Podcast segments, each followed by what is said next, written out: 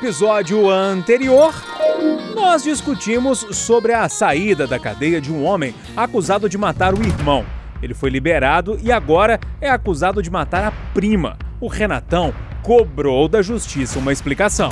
A justiça aqui no Brasil tende a não explicar nada, né? É, acham que estão num papel de que se dão ao direito de não explicar à sociedade as decisões. Outra discussão que deu o que falar foi a crise no PSL. No meio dessas discussões, os deputados trocaram farpas por meio dos famosos emojis. O que muita gente não sabe é que a figurinha já serve de prova em ao menos duas dezenas de processos judiciais no Brasil tanto para reforçar acusações quanto para derrubá-las, não é, Alessandra Mendes? Para vocês que estão aí distribuindo pictogramas de ódio, fica a dica. pictogramas calientes, né? Podemos acionar todos na justiça com os pictogramas. Já o nosso João Felipe Loli lembrou algumas profissões que são invisíveis na sociedade e mandou recado. Então a gente tem que olhar é, é, com mais sensibilidade a essas pessoas, porque os colegas deram um exemplo aqui. O Eduardo falou duas semanas, mas o Renato gritou de lá, eu concordo. Vai ficar dois dias sem o serviço de limpeza urbana passar na sua rua. Eu fui na internet buscar os temas mais procurados na rede e um assunto chamou a atenção. Os usuários querem saber como aumentar o pênis. O Eduardo Costa deu um conselho. Amigo, faça como eu, minta. Fala que é grande na hora da verdade, fala, mas só isso? Você fala, isso é totó. É assim, desanimado. Mas fala, pega pra você ver como é que vai. então é isso, aumente o volume, porque a partir de agora tem mais uma discussão forte, polêmica, descontraída e, claro, muito divertida. Aqui o pau tá, hoje vai torar. O som tá legal, Renatinho Faraó? Beleza. Tá todo mundo tranquilo? Vamos começar então? Na paz. Então vamos lá. Pode tudo. Aqui o papo é livre. Pode falar. Itacast, o podcast da Itatiaia. Toma no ar o episódio 010 do Pode Tudo, podcast de opinião da Itatiaia. Pois é, no Pode Tudo cada um traz um tema para a roda de discussão, né? Mas os outros comentaristas são pegos surpresa, apenas o apresentador aqui que sabe o tema de todo mundo. Eu sou Júnior Moreira, ao meu lado Eduardo Costa, João Felipe Lolli, Alessandra Mendes e Renato Rios Neto. Está no ar o nosso Pode Tudo. Ô, seu Eduardo Costa, você tá bom? Hoje sempre, always happy. Eu falo que quando a pessoa tá boa é uma coisa, né? Se tá bom, tá mais ou menos. Tá bom é porque tá excelente. Você tá bom, né? Mas bom pra cacete. Ô, ô Eduardo, o que, que você trouxe aí? Qual música que vai embalar as nossas discussões? O melhor trecho dela é esse. Tô indo embora, tomar banho de cascata, quero adentrar nas matas, aonde Oxóssia é o Deus. Mas é uma música que homenageia Sua Majestade, o Sabiá. Cantando para a Majestade, o Sabiá. Opa! Agora sim eu pulo para João Felipe Ló. Tá vendo, Ló? Você tá à altura de, de Eduardo Costa? Bom dia. Bom dia nada, né? Como é que você tá? Don't stop me now. Don't stop ah, me now. Tô falando que tem sofrimento mental demais. Don't stop me now. Você é Queen, né? Queen. É. Mercury. A quem ainda não viu o filme que conta um pouco da história dele, veja. Já é aí de alguns meses atrás, mas muito pode ter um mais atrasado. Muito filmaço. Uma riqueza musical muito grande, uma potência de voz maravilhosa. E eu vou ficar só no trechinho que é o título da música. Não, dessa vez pelo menos... Não me pare, Júnior Moreira. pelo menos dessa vez eu entendi que era Queen, né? Já tá evoluindo. Olha, Alessandra Mendes, tudo bem? Tudo bom e você? Joia. Qual que é a tá música aí que você trouxe Não pra vou embalar? cantar, tá? Porque eu fui muito ah, reprimida, canta, porque eu cantei no episódio passado, as pessoas falaram, nossa, que bom que você não tá cantando mais, porque tá péssimo. Não, eu sempre sou a favor não, de Não, eu vou recitar desta vez, porque hum. eu fui censurada. No Pode Tudo? No Pode Tudo, para não cantar pelas pessoas que ouviram e falaram: Nossa, que bom que você não é cantora. Então vou recitar. É, Legião Urbana, que a gente já, alguém já chamou aqui algumas vezes. Há tempos, que eu acho que são os versos que, enfim, vão permear um pouquinho a minha discussão e outras, inclusive, né, que vamos trazer aqui. Diz assim: E há tempos nem os santos têm ao certo a medida da maldade. Há tempos são jovens que adoecem. Há tempos o encanto está ausente e há ferrugem no sorriso. Yeah!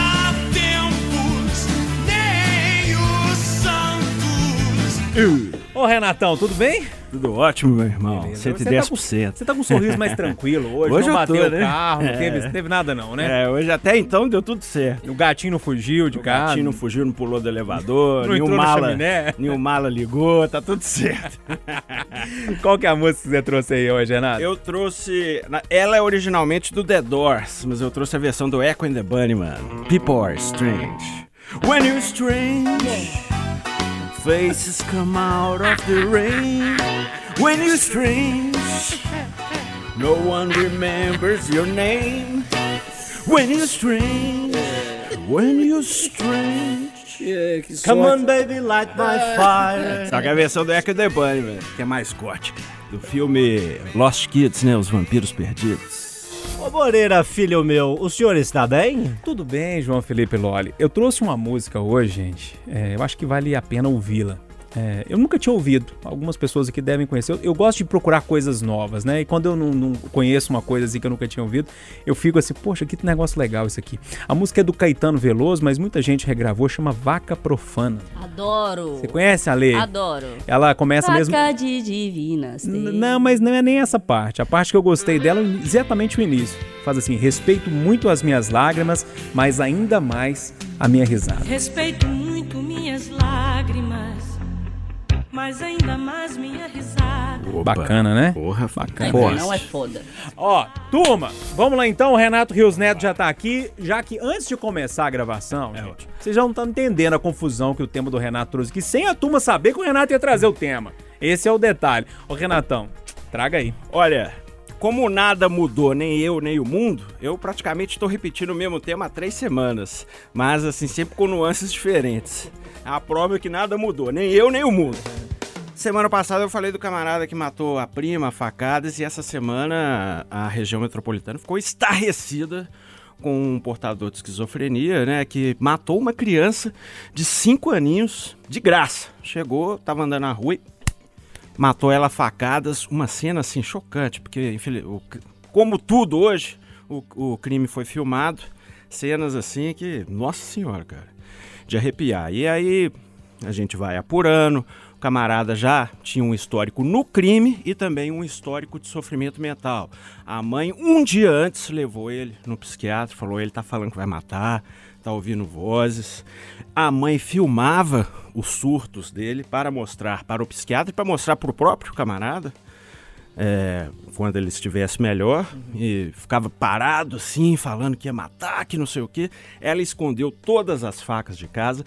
A mãe é uma vítima também, né? Claro. A família toda também. E, enfim, percorreram todo o caminho da saúde pública, da saúde mental e infelizmente o pior aconteceu e mais uma vez o assunto vem à tona, né? O sofrimento mental quando converge com a criminalidade, quando converge com o crime, principalmente no caso aí o homicídio. Ressaltando, que é bom ressaltar pelo amor de Deus, não estou estigmatizando o portador de sofrimento mental. O sofrimento mental, o próprio Eduardo Costa trouxe o dado, vai falar melhor, aí 1% da população tem esquizofrenia. Ou seja, é muita gente, mas desse 1%, 95%, 90% faz o tratamento, a- o tratamento direitinho, tá ali acompanhado, tomando remédio com o psiquiatra, e aí, tranquilo, não tem problema nenhum. O sofrimento mental não é o problema. O problema é quando converge nesses casos de criminalidade ou em sociopatia, porque tem pessoas que têm esse perfil, não adianta a gente negar.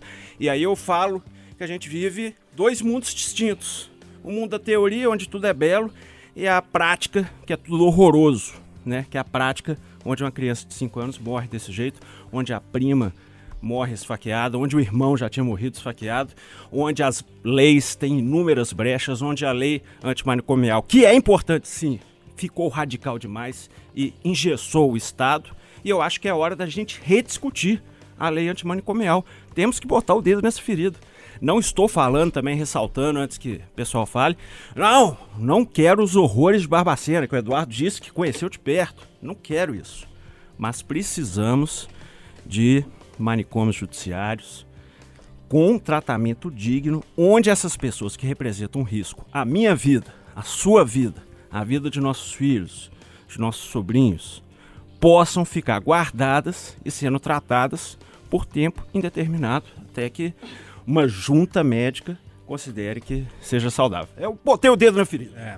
De acordo com o artigo 13.1 do Manual do Pode Tudo, quando a pessoa é citada, ela tem direito de falar. Você foi citado, Eduardo. Obrigado, nobre relator. É, se tivesse 20 corpos numa só cabeça, um dos meus corpos seria, com certeza, um antropólogo ou sociólogo, mas é, pegando questões para ficar estudando a vida inteira. A vida inteira.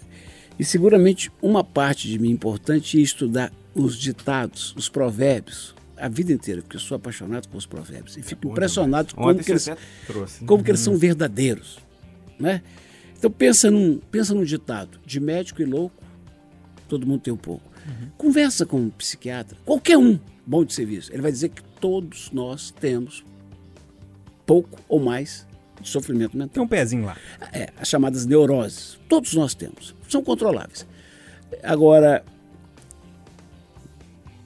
dito isso, vamos para outro. Cachorro que late não morde. Esse ditado é fantástico, mas ele é questionável. Esse hoje está naquela categoria do em briga de marido e mulher, ninguém mete a colher. Não, tem que meter a colher. E cachorro que late está te avisando, cuidado. Assim, por exemplo, é um sintoma do seu corpo. Está, procura o médico. Então, cachorro que late. E se alguém, imagina só, se nós todos temos de médico e louco um pouco, se alguém está anunciando que vai fazer loucura, providência tem que ser tomada. Aí vem um terceiro provérbio: mente à toa, oficina do capeta. Então, imagine alguém que está doente, num grau mais sério da doença, que não faz controle, porque tem a história de eu tenho que querer, tem a história do serviço público ineficiente, tem a história dessa indiferença com que nós todos tratamos os, os amigos, os colegas de trabalho e os vizinhos. E junte-se a isso o fato dessa mente estar à toa, como oficina do capeta, são essas tragédias do cotidiano.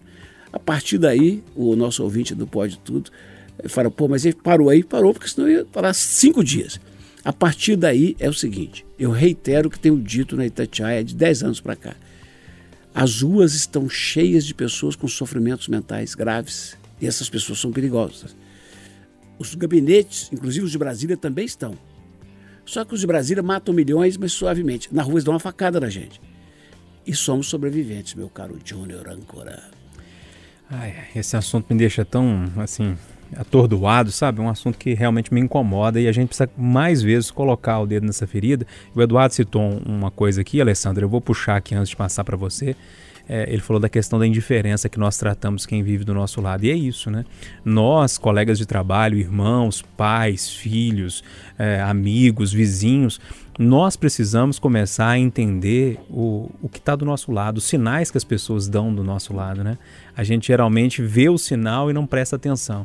Acho que está na hora da gente começar a pensar e, e talvez, quem sabe, chegar para um amigo daquela pessoa, um irmão daquela pessoa, olha, eu vi isso aqui, Será que não está na hora de conversar? Não sei. É meter o dedo mesmo, sabe? Eu acho que está precisando da gente começar a criar um pouco mais de empatia nesses momentos. Mas enfim, é só um, um pensamento aqui sobre esse assunto. O que, que você acha dessa história toda, Alessandra? Eu acho que empatia é, é uma coisa importantíssima para a gente discutir sofrimento mental, porque se colocar no lugar do outro é muito difícil, é, principalmente se esse outro for a mãe dessa menina de 5 anos ou a mãe desse rapaz de 25 que disse que tentava controlar ele dentro de casa, enfim, que não conseguia.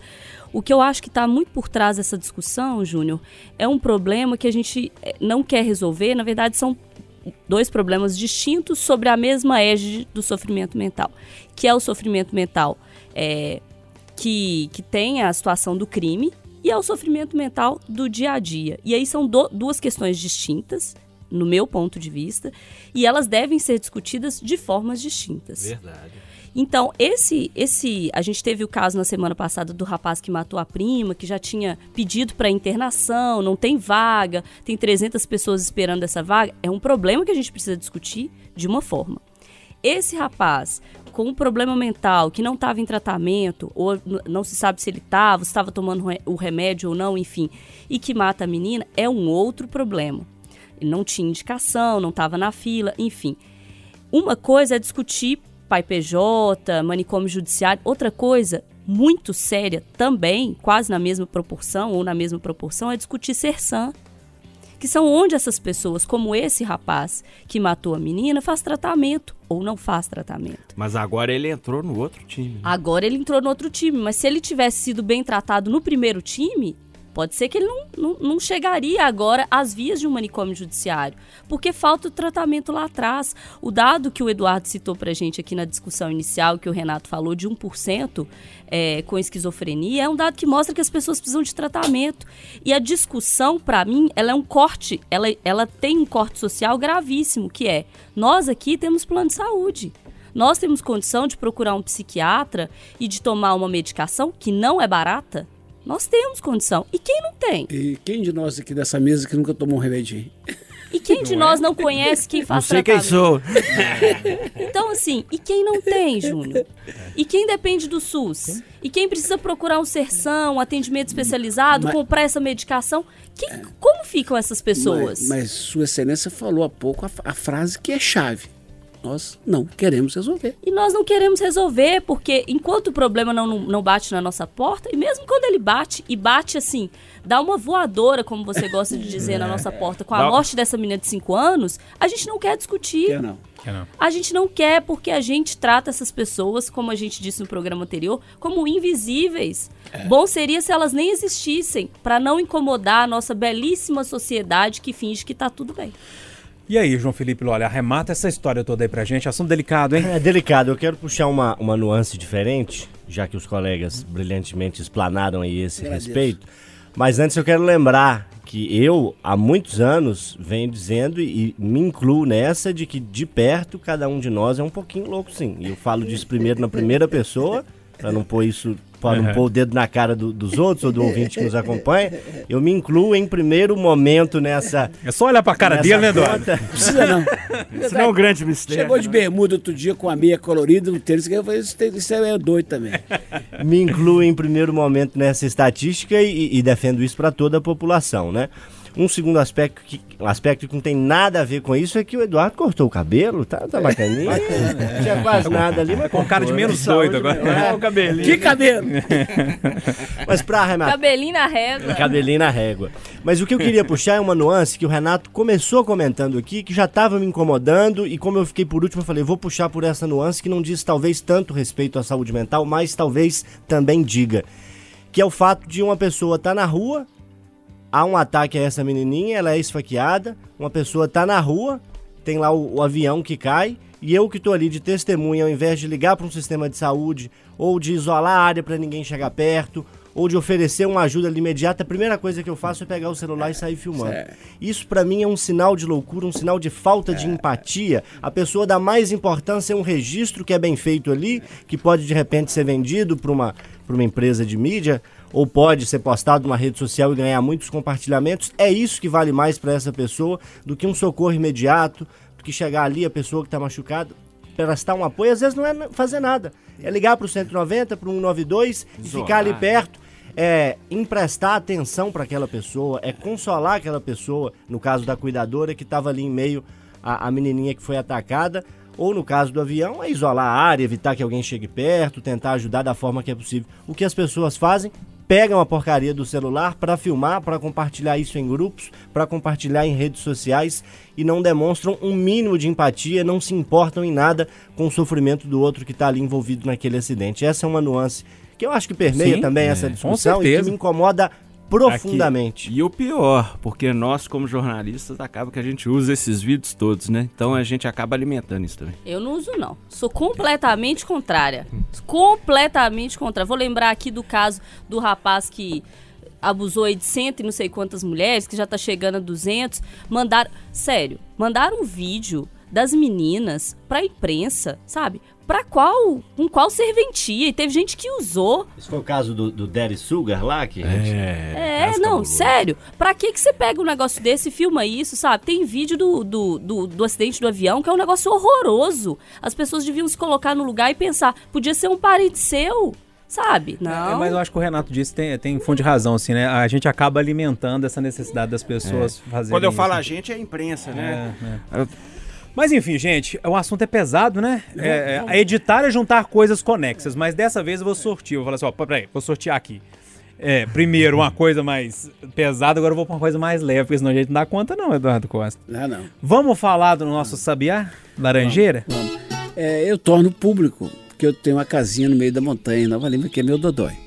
Antes eu tinha Igarapé e vim mais pra perto. Casinha, E Alessandro. até algum ouvinte vai lá, né? É, eu Eu quero ler comentários, tá? Você instigou aí a, a, a cobiça social para a sua residência. Lê três aí, deixa eu ver. Enquanto ela acha. Um, dois e. Moro num lugar, uma casinha inocente no sertão, de fogo baixo aceso no fogão, fogão a lenha. Achei, graças, Ai, graças a Deus. a Deus, Nossa Senhor. senhora, obrigada, gente. Vamos lá. A, é pra relembrar, a gente lançou aqui uma promoção. promoção. De um ouvinte que vai conhecer a residência do. Vou falar residência pra ficar bonito. A residência do Eduardo Costa, na nossa companhia desagradável, na festa da rádio. Lembrando que vamos ter regra, né? A pessoa tem horário pra chegar e pra sair, porque ninguém dá conta, né, Eduardo? Não, não, não, não. Um monte de, um monte de convenções. Exato. Então, ó, Nélio Martins Santos, quero ir, me leva, por favor. Aí o Adair Silva Freitas perguntou se você é a Cátia. Não, eu sou a Alessandra Pelos mesmo. comentários a gente já Adair, sabe quem que não vai, né, Dan? E- Esse que falou que você é a Cátia, tá fora. Esse não vai dar, não. Ó, tem um monte de gente chamando os amigos. O Adriano Ferrari chamou o Roger Júnior, chamou a Milene. O J. Magal chamou a Zenilde. O Juninho chamou a Vera. O Juninho chamou o Duardinho. Gente, esse negócio vai dar briga, Eduardo. Você tá entendendo que vai, dar, briga? confusão. Mas enfim, Eduardo, E lá lá- a gente vai ouvir sons de passarinhos. E lá eu estou realizando um sonho antigo de criar passarinho. Eu, menino, meu pai tinha aquelas cheio de gaiola em casa e tal. Tinha um pintacilgo, um pintassol, uns passarinhos que cantavam que era uma maravilha. Só que lá eu estou criando eh, solto. O dia que eu não vou lá, eu não, eu não morro de preocupação. Vocês arrumam comida para o lugar. Eu boto uma canjiquinha, eu boto. Como é que chama aquele trem que parece alpiche? Esqueci o nome agora. Pains. paim. Eu boto, eu boto lá e fico vendo os canarinhos chegando. De vez em quando vem um passo preto. Quando chega um sabiá, eu vou eu vou delírio. Tem um casal de BTV que mora no fundo, num pé de caqui, que fica a maior parte do tempo seco, eles moram lá. E aparece passarinho, passarinho. Rolinha tem para dar com roda. Rolinha e pardal, porque é tristeza, né? O canarinho chapinha também virou praga. Mas né? o chapinha tá virando praga, graças a Deus. Amém. E tem uns que eu chego lá e eles ficam assim lá no, no fio. Aí eu tô lá dentro tô escutando. Eu chego na porta assim. Na hora que eu faço assim, ele pula pra, pro galho da árvore onde tá o comedor. Aí eu vou lá e encho a vasilha. Eu na cabeça tô pulando. Então é um negócio sensacional. Aí o Júnior dia Deus falou assim: você já notou como é que tem tanto passarinho em Belo Horizonte? Eu falei, Júnior, tava doido pra falar nisso. E falei. Dia desse no programa do Júnior. Resultado. Nossa, mãe. Quaiô! Eu nunca vi tanta participação. assim é de comentário? Então, meus queridos Lólia, Lelê e Renatão, esse é o assunto. Na sua experiência, Lólia, você está vendo muito passarinho em Belo Horizonte, como eu, Júnior, estamos vendo, e você encontra uma explicação para isso? É porque estão sendo expulsos, não tem mais lugar para morar, porque é queimada, ou porque estão cada dia mais íntimo da gente e querem nos trazer um pouco de alegria nesse mundo tão árido. A resposta mais romântica é que eles querem estar perto da gente e nos trazer alegria nesse mundo que é muito árido, né? Mas eh, não tem um estudo para embasar, então é uma opinião com base no achismo, até com alguma chance de ser correta. O desmatamento talvez explique mais isso. A queimada, o desmatamento, a falta do habitat natural desses, E desses animais. antes que o âncora retome o comando da prosa, Vamos deixar ele falar. eu quero te fazer É. uma pergunta. Vai Por quê? Aliás, não, fica aí, Júnior. Ô Loli, não, o Loli tá vendo passarinho verde. Ô Loli, por que aqueles malucos que não podem ver uma tragédia, que ligam o celular, não ligam pra mostrar bem TV pra gente? Um, um canarinho chocando, hein, Loli? Olha, é... Só eu que mostro no meu Instagram. mostra mesmo. Eu sou acusado de fake news. O- eu tenho um, um privilégio que é ser de uma família que é do interior. Um beijo para Cardosos, distrito de Urucânia, onde moram 70, 80% dos meus familiares. Tenho avós vivos, tenho uma bisavó viva, uma família muito extensa. Toda a população. E sempre, toda a população lá. E sempre que eu vou pra lá, eu ouço, vejo araras, vejo outros tipos de pássaros. Não entendo muito de pássaro, confesso até que não é muito assim o meu gosto, mas eu escuto, eu vejo, eu acompanho e gosto muito. Agora, o que me incomoda nesse, nesse assunto é quem cria passarinho em gaiola. Aí não.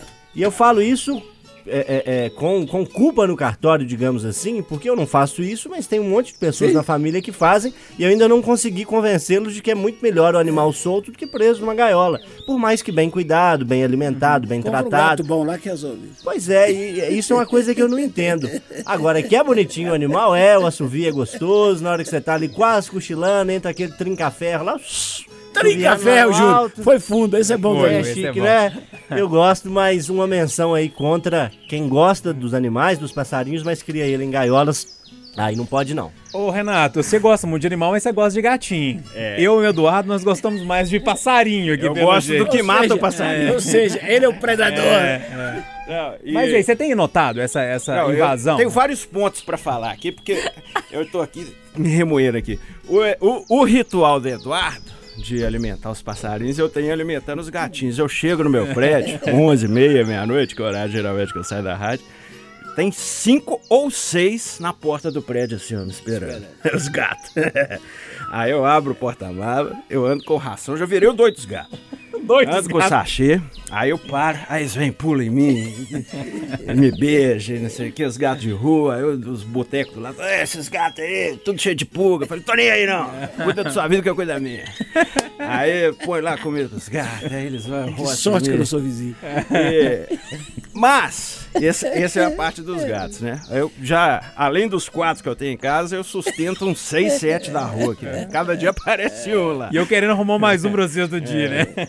Só que interessante, que outro dia até postei no meu Face, no meu Twitter também, bombou.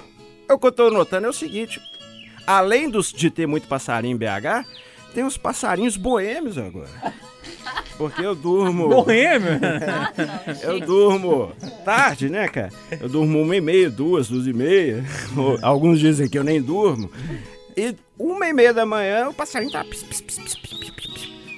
Passarinho não cantava de madrugada, Mas aí não? tem uma explicação que eu já ouvi algumas vezes. O problema da Talvez. energia elétrica da luz, Da luz. né? Então a gente começou a deixar os passarinhos meio malucos mesmo assim. Eles não sabem se, se tá, tá começando o dia ou se é aquela luz, sabe? É, confundindo eles mesmo. Falando em Lá- maluquice, o Renatão, se amarrar a mão dele, ele não fala nada, né? Né, Porque ele fala vai falando, nada. parece que ele tá nadando ali, os quatro estilos ao mesmo tempo, né?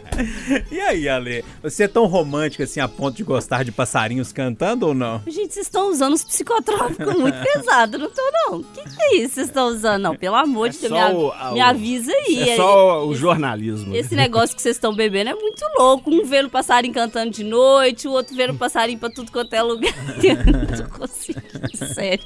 Sério, Alessandro? sério. Oh, mas é, é de verdade, mas acho que é uma questão mais de percepção Não, mas- mesmo, É. sabe? E tá do bombando, entorno da Mas gente. eu acho que é isso, assim, chama a atenção um negócio de como o nosso olhar não é voltado para esse tipo de situação, né?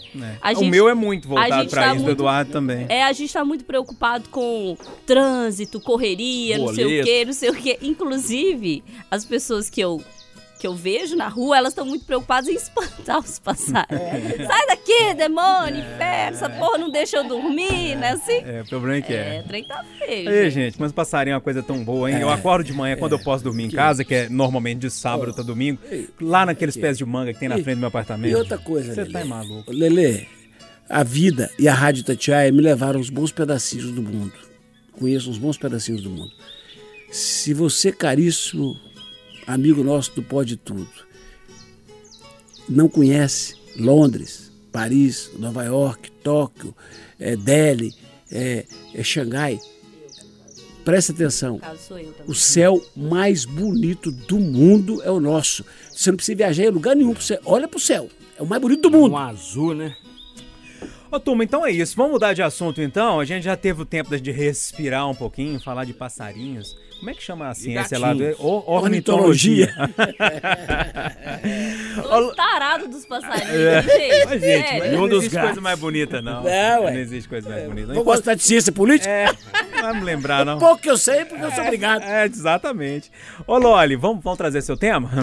Vamos sim, como a gente, o ouvinte talvez não conheça os nossos jargões jornalísticos, né? é, O termo suíte é, determina um assunto que a gente já trouxe e a gente repercute a partir dele, né? Por exemplo, basicamente o que o Renato É fez. o que o. Renato faz, que ele sempre, no- nas últimas três semanas, tem trazido assuntos que são análogos, que são parecidos.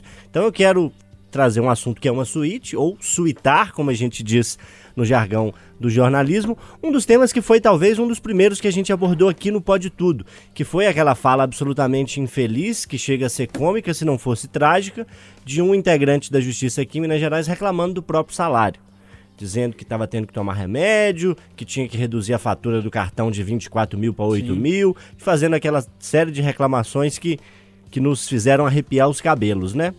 Preparem-se porque aconteceu de novo.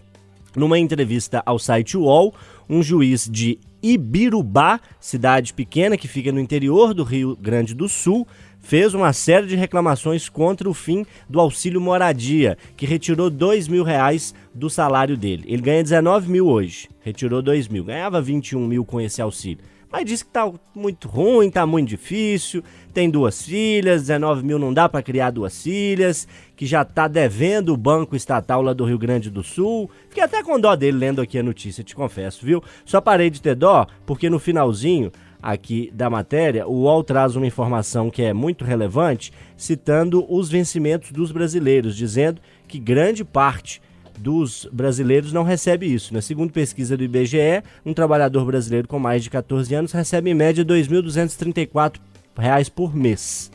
A metade mais pobre da população recebe em média 820 reais por mês, menos do que um salário mínimo que é de 998 reais. Mais uma vez, um integrante da justiça que é tão importante para o funcionamento harmônico da sociedade, me faz, e acho que aos colegas também, arrepiar os cabelos com uma declaração dessa, reclamando que num país como o Brasil ganha 20 mil reais por mês. Até os cabelos da bunda, para não falar outra coisa. Eduardo, mais uma vez aparece uma uma história dessa envolvendo um, uma pessoa da, da justiça, né? Fala um o nome membro. dele, a idade dele, a idade, a idade. Fala o nome, né? Não vou não, deixar não, de dizer não, o nome e a partir do nome eu pesquiso a idade enquanto é. você vai argumentando. O nome dele é Ralph Moraes é. Langanke.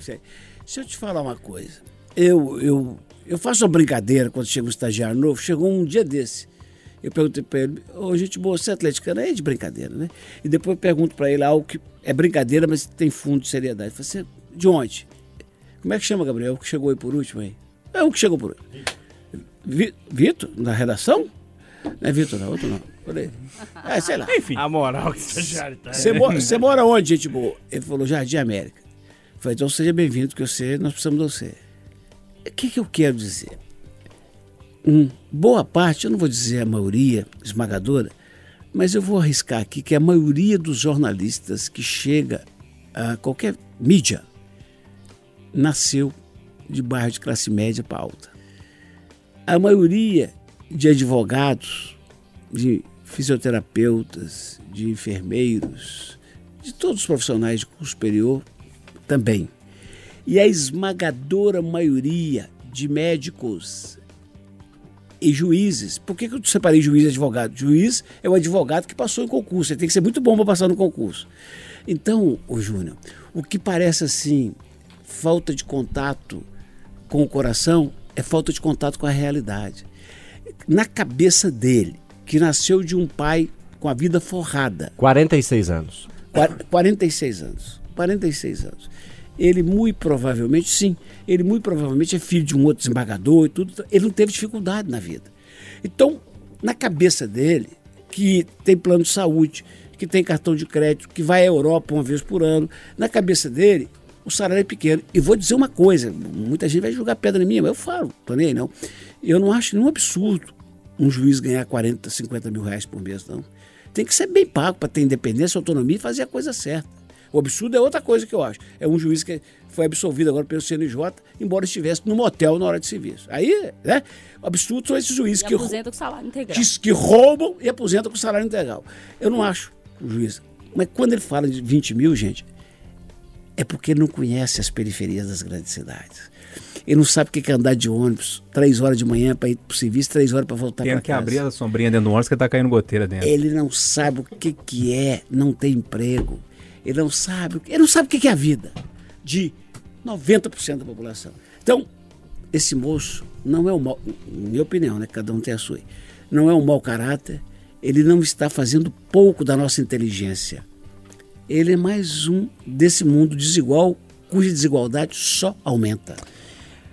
Ai, ai, ai, Renato. Eu acho que o Eduardo sintetizou bem. Eu acho que é o seguinte: esses caras têm que parar de reclamar em público, em primeiro lugar, porque é feio demais ficar dando chilique em público aí. Pelo amor de Deus, meu amigo, me ajuda aí. Segundo lugar, eu também li essa matéria, deu uma aprofunda, é, aprofundada. Tem meses que ele ganha 50 mil, né? Aquelas coisas que a gente conhece muito bem aqui.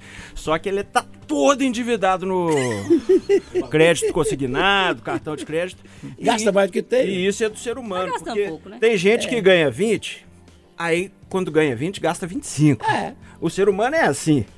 Ganha mil, gasta 1.500. Então ele tá Não, mas muito, muitos. Não, mas muita gente é assim, gente É, não. perdulária. O brasileiro não tem educação É, financeira, não independentemente da classe social que ele tem. É, o meu padrasto, que se estiver ouvindo, vai me matar. Ele, se ele tem 500, ele gasta 800. se ele tem 10 mil, ele gasta A 20 mil. cisânia familiar. Isso não é padrasto, isso é madrasto. E fala Epa. com louvor. É, eu gasto mesmo. A vida no caixão não tem gaveta, porra. Então é o seguinte, o cara, ele descontrolou, deu um chilique em público, feio demais, não conhece a realidade do povo brasileiro, feio demais, infeliz. Doutor, fica calado, doutor. E aí, Ale, remata. Eu acho que isso vai muito no que eu e o Eduardo a gente estava conversando essa semana na cantina, almoçando. Do, a gente estava almoçando falando sobre isso, assim, sobre a diferença da realidade brasileira e as pessoas desconhecem. E as pessoas que falam ou supostamente deveriam falar por todos, como nós jornalistas, que acho que muita gente eu posso arriscar aí uns 90% dos formados nunca leram o código de ética, não sabem o que, que é a profissão, Não que a- conhece uma UPA. que a gente tem, inclusive, uma função social Sim. na nossa profissão. Então, enfim, essas pessoas que desconhecem a realidade brasileira, não estou dizendo que a gente tem que é, fazer um, um exercício tópico, que é, ah, vou passar uma semana lá, que é um negócio... É, ninguém tem que fazer Hipocrisia, voto né? de pobreza, não, mas tem Mas é pelo menos entender que a realidade ela é distinta e trabalhar com essa realidade distinta. Assim como temos jornalistas, temos juízes, e o que me preocupa é que são esses caras que estão julgando a vida do pobre. Ah, sim. Aí. E aí, como ele não sabe a realidade do Aí pobre, é. quando alguém pedir um medicamento de 300 reais, ele vai olhar e falar, pô, pra que não tem 300 reais pra pagar um remédio? Pô, Eu tô pagando 20 mil de, de Esse é um dívida, sei lá o quê. Então, assim, a falta do pé no chão, de entender que a realidade é distinta e que as pessoas vivem e vivem muito, de formas muito diferentes no Brasil, ela cria justiça desigual, ela cria mídia desigual, ela cria visibilidade desigual, ela só aprofunda desigualdade. Ai, ai, gente. Me dá uma agonia na hora que eu vejo um negócio desse. Mais um tema pra gente fechar, seu Eduardo Costa. Agiliza. Alessandra Mendes. Traga aí, Alessandro, o seu tema. A gente vai rápido e rasteiro Não, nesse não aí. queria trazer, não, mas é, é um- é um negócio que me deixou profundamente triste essa semana, lendo uma matéria da Pública, falando sobre é, um grupo que se denomina Grupo Provida, que fez um acampamento na porta de um hospital do Rio de Janeiro, onde são feitas. é, procedi- onde são feitos procedimentos médicos, na verdade, para aquelas mulheres que são estupradas e que aí vão lá retirar o feto, o que é previsto em lei. E aí essas mulheres, ao chegar lá, encontram na porta, assim, com esse grupo Provida, que as abordam e entregam fetos de brinquedo, assim, pequenininhos, assim, entregam na mão dela e falam, você está matando uma pessoa. Para o médico que faz o procedimento e fala, você tem responsabilidade, você está matando uma pessoa. Para o psicólogo que está entrando no hospital e fala, você está matando uma pessoa. E aí eu fiquei pensando, para onde a gente tá indo, assim? Porque eu acho bom pontuar duas coisas. Um, é, há uma previsão legal hoje para o aborto em casos de estupro, de anencefalia. Isso é previsto legalmente, é ponto. Não vamos discutir isso. Outra coisa é a discussão da descriminalização do aborto, que para mim tem a ver com saúde pública, mas é uma outra discussão. A gente está falando daqui do que já é previsto em lei. Ponto. Respeito muito as religiões, é, mas eu acho que falta um pouco de respeito das religiões para com a sociedade. Porque essa história de querer impor ponto de vista é muito complicado. E principalmente impor ponto de vista para uma mulher estuprada que já está ali no chão e que chega ali para uma decisão que não é fácil, porque ela vai ser vitimizada de novo, o corpo dela vai ser violado, vai retirar ali um feto que foi fru- fruto de um crime, e a pessoa joga ali na cara dela nesse momento mais difícil que ela tá matando alguém. E eu gostaria que essas pessoas que é, fazem esse tipo de de cenário pudessem refletir sobre quem vai criar essa criança. Essa mulher vítima de estupro, quem que vai ajudar ela lá na frente? Porque chegar ali na porta do hospital, jogar na cara dela que ela tá cometendo um crime, que ela tá matando alguém, é um ponto. E quem vai criar essa criança? E quem vai ajudar essa mulher e essa criança? No caso dela optar por ela existir. É muito difícil isso, sabe? A gente perdeu a noção de respeito. E eu acho que a gente tá caminhando aí pra uma ladeira abaixo que não sei se tem volta, não, gente. E aí, Eduardo? Meu caro, eu tive proximidade, não sei se paixão, mas algo muito perto disso com uma pessoa espetacular que comprometeu a vida toda por conta de um aborto feito na adolescência. Sofre demais. Eu tenho razões pessoais para acreditar na divindade da adoção. E, o que é mais bonito, mais pro adotante do que pro adotado. E eu tenho minhas concepções de pecado. Eu acho que não há pecado maior no mundo. Acho que você não, você não machuca Deus mais do que você chegar perto da pessoa e decidir você se ela vai ter ou não um filho que é fruto de um, de um estupro. Isso é covardia. E aí, isso aqui tira meio o fôlego da gente. Você fica pensando, né, Renato e os? Famoso debate ingrato, né? Mas, é, poxa, eu- é, a questão do aborto é complicadíssima, né? O Eduardo disse também. Eu tenho. É, é, é muito complicado. Acho que quem sou eu para dar uma opinião nesse tema, né? Mas eu, a princípio, sou contra o aborto, que acho que, é, enfim. É, mas no caso de estupro, acho que não tem o que discutir, né, cara? Porque você carregar para sempre a marca de uma violência, e como a Alessandra disse, é, quem vai ajudar depois, né?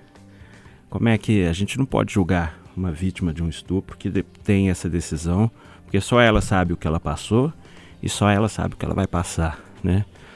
Mas ah, de repente pode vir, né? Vai, de repente pode amar o filho que porventura nascer, desde que seja uma decisão dela também, né?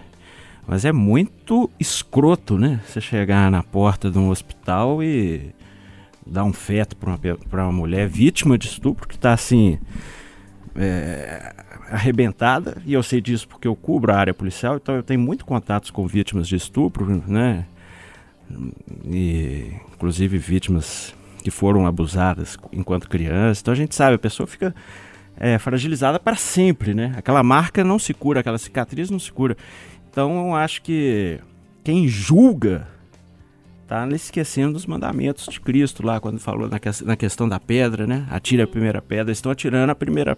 Estão atirando a pedra ali, sem saber a dor que aquela pessoa tá passando, né? Aí eu, né, fora dessa discussão toda do aborto, que é muito complexa e delicada, mas nesse caso específico de violência sexual, acho que não- quem faz isso aí é muita falta de, de amor ao próximo, cara. É, eu fico pensando se essas pessoas não têm nada pra fazer, né? Mas enfim. E aí, Lólia, remata essa história pra gente? Olha, eu acho que é muita presunção, por mais que eu acredite que essa mesa é vermelha, de eu sair pra rua e parar as pessoas pra tentar convencê-las de que essa mesa também é vermelha. Acho que as pessoas talvez se importem muito mais com a vida dos outros e, e menos com aquilo que seja relevante para elas mesmas. É inegável o, o direito ao aborto em casos que os colegas mencionaram. O exemplo da Alessandra em casos de estupro ou de fetos anencéfalos, né, que, que tem má formação cerebral, isso está garantido em lei. É digno um grupo que se é, constrange com essa lei, que não concorda com essa lei, procurar uma praça, procurar a Praça dos Três Poderes em Brasília e aqui em Belo Horizonte na Praça da Liberdade e fazer um ato contra isso. Absolutamente digno, correto, a democracia é assim. Sim. Eles têm que ir lá e se acham que a lei tem que ser mudada, tem que defender isso, tem que mobilizar deputados, senadores, vereadores, políticos, que são aqueles que têm o poder de mudar a lei. Mas ir para a porta de um hospital, constranger mais uma vez uma pessoa que já havia sido vítima ou de um estupro, ou de repente de uma gravidez que foi muito desejada e que infelizmente houve uma má formação do feto, e constrangem essa pessoa querendo decidir por essa pessoa o que ela deve ou não fazer com o filho, isso para mim beira o absurdo. Ô, gente, pra gente fechar o Pode Tudo de hoje, alguns temas pesados, né? Outros mais leves, a gente deu uma descontraída e tal, mas esse realmente é um assunto que, que mexe com todo mundo, né? Um assunto que, que faz a gente ficar um pouco estranho, assim. Ainda mais quando as pessoas que se dizem religiosas chegam a ponto de constranger dessa forma. Não sei nem se é constranger, pra mim é quase um É crime agredir, dessa né? forma, agredir mesmo, né? Dessa forma outra pessoa. Mas enfim, pra gente fechar, eu gosto sempre de fechar com um tema alegre, tranquilo, é, quase pornográfico ou sexual, como diz o João Felipe. Puxa, lá Lopes. vem o Júnior. E aí, não é uma notícia muito nova, não, mas eu esbarrei com essa notícia na internet, eu não resisti em trazer pra vocês.